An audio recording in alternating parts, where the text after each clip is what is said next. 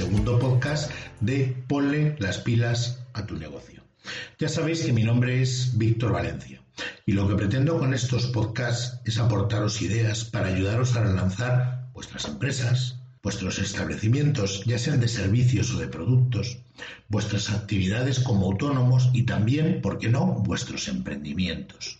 Para ello, a través de estos podcasts, os vamos a ofrecer píldoras de inspiración y de ejecución para que se puedan poner cosas en marcha. No solamente queremos instruiros, sino que también queremos daros ideas. ¿Y hoy de qué vamos a hablar en este segundo podcast de Pole las pilas a tu negocio?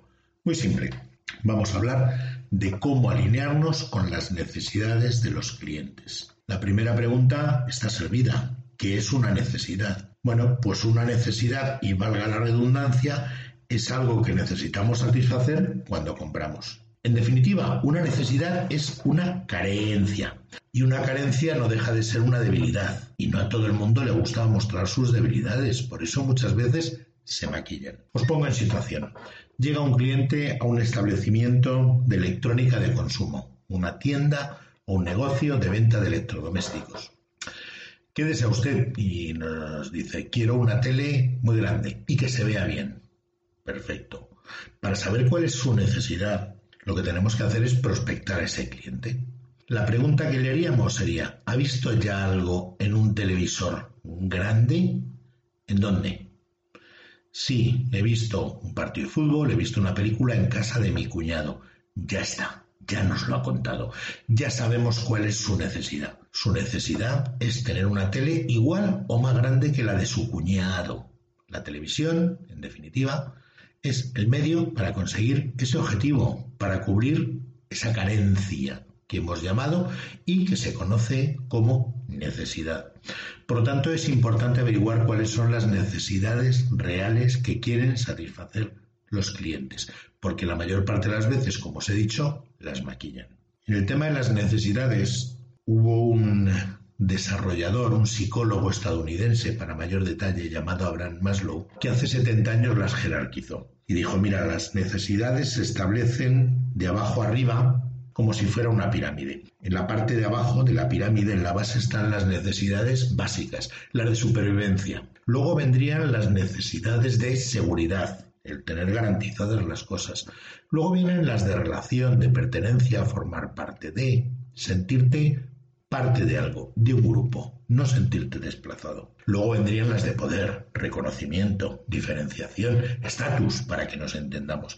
Y por último, las de autorrealización, esas de hago lo que me gusta, piensen lo que piensen. A partir de aquí, y sabiendo que las necesidades se jerarquizan, hay una duda que le asalta a todo el mundo, y es si las necesidades se crean o existen. Si hablamos del teléfono móvil, yo estoy seguro que la mayor parte de la gente diría, no, no, el teléfono móvil es una necesidad creada. No os equivoquéis. Los apaches ya utilizaban un sistema muy similar, eran señales de humo. Buscaban un sitio alto para tener buena cobertura. En eso, algunas veces, hemos cambiado poco. Solamente necesitaban un elemento básico, accesible, en ese caso ramas y fuego, para poder comunicarse a distancia y sin hilos. ¿Qué es lo que ha evolucionado? La tecnología, pero el planteamiento sigue siendo el mismo. Pero es que también los romanos lo hacían con espejos, lo hacían con fogatas. Los silbos en algunas islas que conocemos de nuestro litoral también se utilizaban para comunicarse a distancia sin hilos. Las campanas de las iglesias nos daban información a distancia y sin hilos. Por lo tanto, el teléfono móvil como tal no existía, pero la necesidad de comunicarse a distancia y sin hilos ha estado siempre presente. Eso quiere decir que las necesidades no se crean, las necesidades existen, lo único que aparecen son productos y servicios que satisfacen las mismas necesidades con una tecnología diferente, de una forma distinta. Pero la necesidad está ahí, es inherente al ser humano. Ahora bien, sabiendo que mi negocio se dedica a satisfacer necesidades, ¿cuáles son las necesidades que puede satisfacer mi negocio? Todo el mundo dirá, bueno, eh, depende del sector en el que esté. Soy un eh, negocio de alimentación y alguien me compra una botella de leche sin lactosa, está claro. O no está tan claro. ¿Qué busca con ello? Os doy pistas. Opción A, evitar problemas de intolerancia, por eso compra leche sin lactosa. B, entrar en la operación bikini. Al no tener lactosa, al no tener azúcares, ayuda a adelgazar. C. Elaborar una receta especial y pasar un fin de semana entretenidísimo con alguien que es muy importante para esa persona o porque le gusta mucho preparando esa receta. D.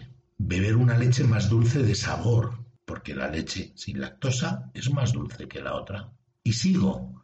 Hacer un regalo práctico a un hijo o a una hija medio emancipado. Ya sabemos que muchas veces los hijos se van de casa, pero se les sigue ayudando, pues a lo mejor comprar una botella o un pack de leche sin lactosa es un regalo para tener un detalle con un hijo. También puede ser para sorprender, ofrecer una variedad de leche para hacer una degustación de té, haciendo que cambie el sabor del té cambiando el tipo de leche. Por lo tanto, ¿nos crees que cuando alguien compra una botella de leche sin lactosa es porque tenga un problema de intolerancia? Puede haber muchos y muy diferentes motivos. Eso quiere decir que igual mi negocio es capaz de satisfacer a través de sus productos muchas más necesidades de las que yo pensaba. ¿Y cuáles son las más importantes para los clientes? Desde mi negocio, ¿cuáles son las necesidades que puedo satisfacer por nivel de importancia para ellos? No os equivoquéis. Para cada cliente, lo importante es la suya. El que quiere la leche para sorprender y decir, y ahora vais a probar el mismo té, pero con otro tipo de leche, bueno, pues su necesidad más importante en ese momento es relación y diferenciación. Y si lo hace como algo que le encanta, autorrealización. Y estamos hablando de un producto que en teoría es de consumo básico. Estaríamos pensando siempre en necesidades básicas. Oye, pues lo que necesita es eh, básica y seguridad, es decir, algo para tomar y que además no le haga daño. Hay muchas necesidades y todas ellas se satisfacen con el mismo producto. La gente no compra productos, los productos no existen. Los productos son los medios para solucionar algo. Es decir, son el medio, nunca el fin. Por lo tanto, la gente lo que compra son productos o servicios para satisfacer necesidades. Os pongo otro ejemplo. Cuando alguien entra en un bar a consumir algo con otra persona, sus necesidades pueden ser muy diferentes. Una de ellas, perder tiempo. Porque necesitan hacer tiempo y deciden entrar a un bar. Su objetivo es perder tiempo, no es entrar en el bar. El bar es el medio para hacer que ese tiempo pase de una forma más agradable.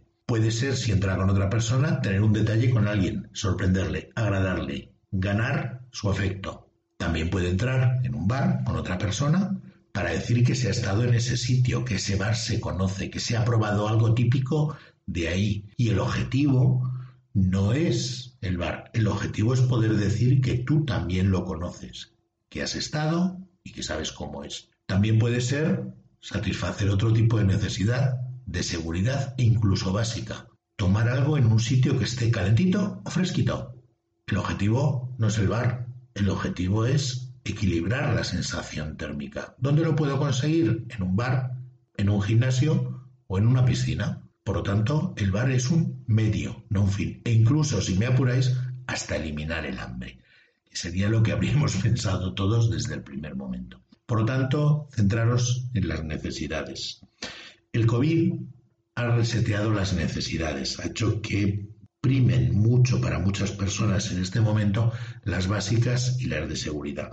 La pregunta es, ¿es un buen momento para plantearse un negocio sabiendo que en este momento las necesidades básicas y de seguridad priman mucho?